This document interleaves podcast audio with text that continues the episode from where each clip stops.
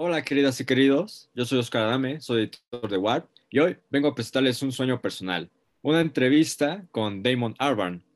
Damon Albarn, líder, vocalista de Blur, de Gorillaz, de The Good, The Bad and The Queen, es un miembro oficial de la Orden del Imperio Británico, también fue este, nombrado como rey cultural de la nación de Malí y ahora también es embajador cultural de, de la isla de Islandia, la isla escandinava. Este, platicamos con él con respecto a su próximo álbum de estudio, The Nearer the Fountain, The More Pure the Steam Flows, que es su segundo álbum de estudio como solista y que inició en algún punto como eh, la idea de realizar una pieza orquestal este, basándose eh, solamente en los paisajes islandeses, pero que debido a la pandemia pues fue evolucionando a pues una colección de canciones más adecuada estar en un álbum de rock pop que literalmente como una pieza este, orquestal, un poquito más académica. Este, hablamos de eso con él, también hablamos un poco sobre el papel del multiculturalismo en su música, sobre todo en proyectos como Gorillaz, o igual en su nuevo álbum de estudio, en donde involucra a muchos músicos, no solamente escandinavos este, de otras partes de Europa, sino también árabes. Hay muchísima música árabe este, dentro de este álbum. Y bueno, en el pasado ha trabajado también con ondas este, muy influenciadas en, la música folclórica de China. Y de hecho, este, él nos declaró en exclusiva que va a empezar a experimentar un poco más con la música latinoamericana él ya ha experimentado un poco con el bolero y el reggaetón antes, pero ahora se va a enfocar un poquito más en este tipo de música. Y de hecho nos declaró en exclusiva que la primera canción que tiene para su próximo proyecto con Gorillaz es una pieza que hizo en colaboración con Bad Bunny. Este, y bueno, pues no queda más, más que escuchar la entrevista. Espero la disfruten tanto como yo disfruté al hacerla. Hi, Hi how are you, Damon? And George? I'm all right, thank you. How are you? I'm fine, thanks. Very, very nice. It is very exciting to talk to you. I have been like a fan since I was like nine, ten years old from Gorillaz. And well, I promise you, this is going to be a very serious interview. But okay. first of anything, I want to know if we can shout Park Life together. Do you think that we can? Sure. Yeah. Okay. do you want to do it now? Yeah, yeah. At the count of three, uh, right? No, confidence is a preference for the habitual voyeur of what is known as park life. Morning soup can be avoided if you take a route straight through what is known as park life. John gets intimidated by the dirty pigeons. He loves a bit of it. Park life. Who's that gut look Martin? You should cut down on your port life, mate. Get some exercise. All the people, all the people. so many people. They all go hand in hand, hand in hand from there. there. Park, Park Life. Life. Yeah. Oh, that's really great. Thank you very much. so, well, I know we are going. We're here to talk to you with you about your new album. Yeah. And I read it that well, love and, and memory, the poem that it is based on.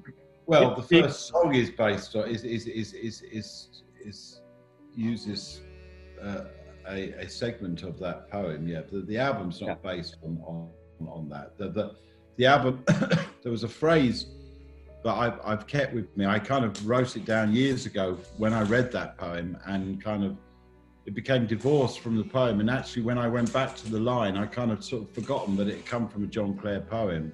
Mm-hmm. And it was only latterly when I was actually in Devon, finished writing, turning what was an orchestral piece into a more of an articulated uh, songbook um, that I I explored the poem further and thought that it was a, a very uh, appropriate um,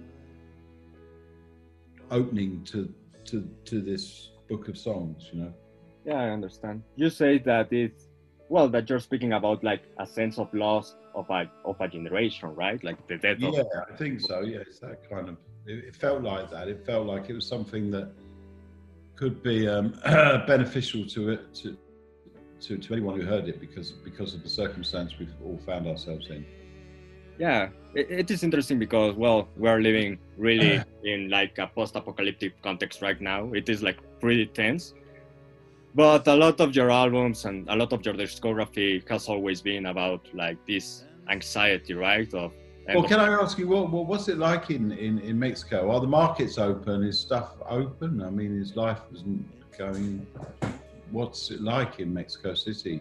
Oh, here it has been well for me. It has been terrible because I I have been locked down, locked up in my house like for year and a half, and well, I'm 25 and I'm becoming a little crazy, right? you know, uh, to to be like just um, I don't know, like to have like kind of two years of my youth being yeah. it's a little hard. Take it away from you, really.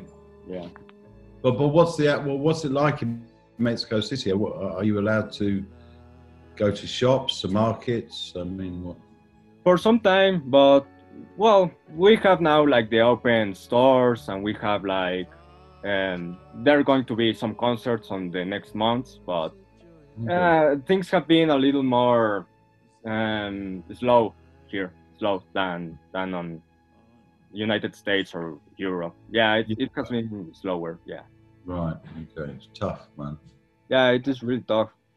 Uh, well, I think because uh, it's, it's, very very against your character as Mexicans to be so sort of uh, uh, practice such self control socially. You know what I mean? You're much more gregarious and open. Your society is all about socializing and stuff. So it's.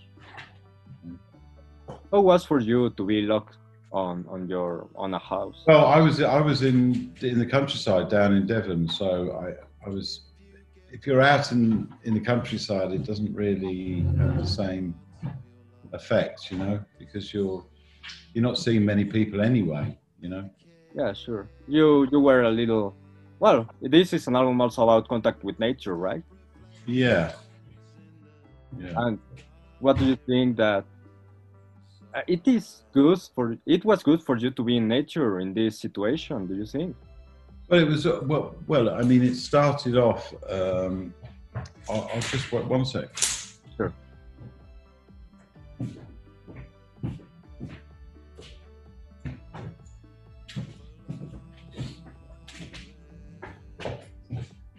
Just so you get a sense of, of where I was when I started this record in Iceland, I'll, I'll show you this so that you can you can get an idea, really.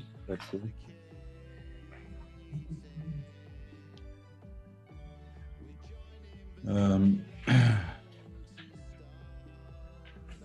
yeah, this is this is like this is the the uh, view from my from from my window in my house.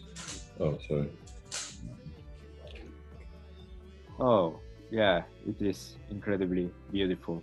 From Iceland. Uh, yeah, so that's that. And then this is what, what, what it's like inside with that outside. And that's my piano, which I write on. Oh, yeah. So you get a sense of where I was and what I was, where, where my head was. You know, it was very beautiful place to write music. It is almost like heavenly, like a heavenly place. Yeah. Well, well, Iceland's a bit like that. I, I suppose the the only place in South America that, that you could re- would be like the the bottom of Patagonia. Yeah, that you also wrote a song about Montevideo in this record. Yeah, I did. Yeah, that's uh, yeah the the Palacio in in Montevideo, um, designed and built by uh, uh, Mario Plati, uh, uh, uh, Palanti the uh, Italian architect in the 1930s. You say on that song, well, you are like narrating the story of this ghost that listen to music and that can listen to people talk. If you would need to, well, we're watching people because I mean, I'm singing that perspective from the hotel that's on the opposite side of the square of as the Tower of Montevideo, and I'm I'm watching somebody or am I the ghost watching somebody? Or am I watching a ghost? What am I doing? That's well, that's pretty rare. you will need to. Not there, not there. I mean, it, honestly, I, when I, the next day I, when I first stayed in this hotel, I went downstairs and I said, "Oh my God, I had the strangest night. I'm sure I, I felt someone touch me in the night, and I was very aware of a presence." And they said, "Oh yeah, yeah, there's a ghost here." There's a ghost in this hotel. It's, you're not the first person to say that, you know. So I was like, oh, okay. Did you? Yeah. Do you believe in life after death? Um, I believe in, in, in, in the same way that you know the, the the light we see from stars is millions of years old. Ghosts exist in that sort of that sense as well, you know. Like flashbacks of what happened before. Well, it's just it's just it's it's uh, when someone passes away, not all of them is gone, you know, because they're connected. They're connected to the rest of the universe with invisible atomic strings. So yeah, you know, we're we're all connected. So. I can't want to go out. It is interesting because music is also like this kind of energy, right? It doesn't exist, but it. Yeah, no, exactly. Exactly. That's why I, I, I like music because it's a, it's a commodity that that you know is only in our is only in our imagination and our creation. It doesn't actually exist ever. We, we have all these tools to to receive it and make it with, but it, in itself, in essence, it's it doesn't exist. Yeah, yeah. It's not it's like, like. It's not like gold. It is as a ghost. Well, um, I know that the first time that you went to Iceland was because you want to escape like Blur fame, right? It is you know. Um, um, well, that was one of the reasons, but but the main reason I, I, I went, I could have gone anywhere in the world to escape yeah. that. Well, not anywhere, but um, I it was because when I was a kid, I used to have a recurring dream of flying over black sand, like levitating over black sand. It was a very vivid, uh, recurring dream. Uh-huh.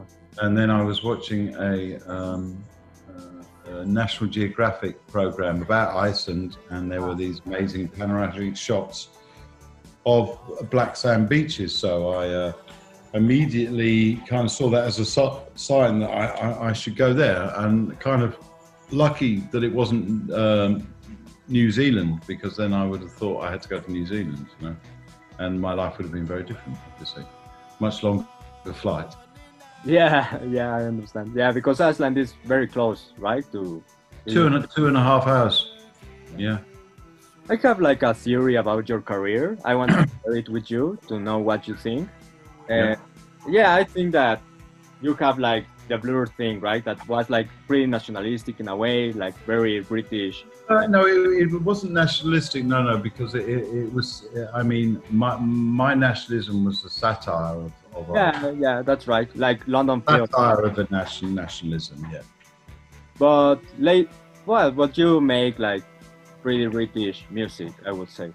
And yeah, but it doesn't make me a nationalist. That's just, uh, you know, that's just that's that's kind of sort of that's that's our heritage. It's different. Yeah, I understand. Like identity, right? Like culture. Ident- yeah, yeah, yeah. And then you start to go out to places like Iceland and Mali, and suddenly you start yeah. to make like this very eclectic mix of music. Like yeah. Multicultural music. Yeah. And well, I I was thinking that maybe like the focus suddenly to focus on multicultural music and to make like everything you can uh, without prejudice, without any of, of that kind of stuff. Uh, it was maybe like kind of a reaction to what you made before. Not, not, not self-conscious in that sense. It's just uh, I, have always been a very uh, curious person, and, and, and I've always been fascinated by different flavors. You know, every every kind of flavor. I, I like I like experiencing new things. You know, and after a while, you you you become so familiar with those new things that they they can somehow start to pass through you like uh, uninhibited in, in in in a free way, and then they become part of your self-expression would you say that you are now as Mali and as Iceland as you uh, as you are Brit Britain? Um, well, I mean, in ice in in Mali, uh, I I I was they gave me a new name. Mm -hmm. uh, I, my name is Makanjan Kamasoka. Um, but in Iceland, I was, I, uh, it actually, they, they, went further than that. They gave me nationality. Mm-hmm. So I am half, I have Icelandic nationality now. And how do you feel about that? Good. It's a great honor, right? Yeah. Also the Mali, right? That they named you like kind of like a cultural king and everything. Yeah, I mean that was incredible. I mean, you know, I mean all these things are just uh, they're just wonderful gifts, aren't they? And you must you must uh, embrace them. And, you know, I mean I don't, but but I haven't lost my own identity. I'm still English. Sure. Yeah, I understand that pretty much.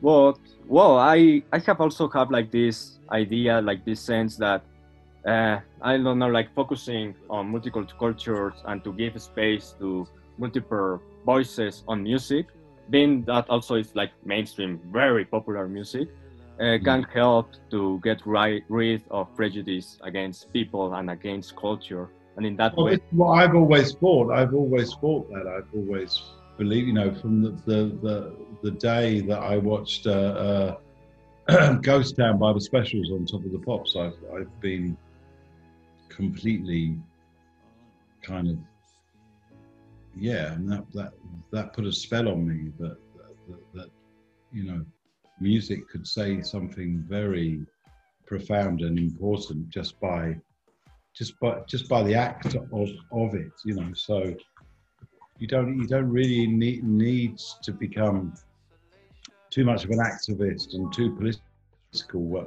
If you're on a stage and you have and you have a balance of cultural identities there and they're all working in harmony, I think the message is very clear.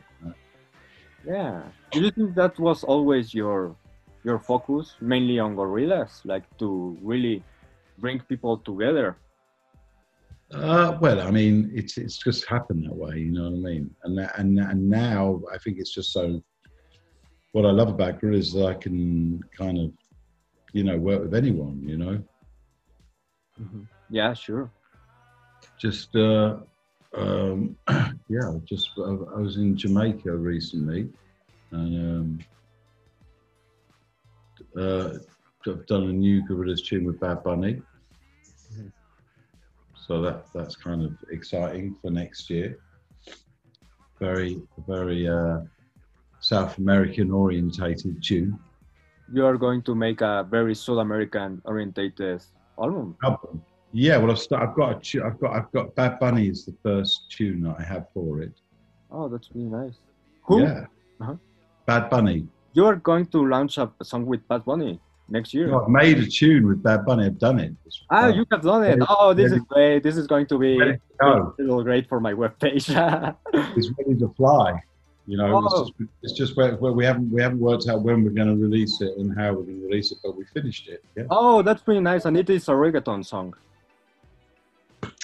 Kind of. It's kind of. It's kind of. It's it's, it's Bad Bunny meets Gorillas. It's uh. Yeah, we made it. We made it. We made it in Jamaica together. Oh, you sound very excited. You really like to work with him. He was great. He's fantastic. He yeah. was wonderful. He's, he's a he's a very talented lad here on Latin America, we have like a lot of prejudice against reggaeton stars and trap artists like Bad Bunny.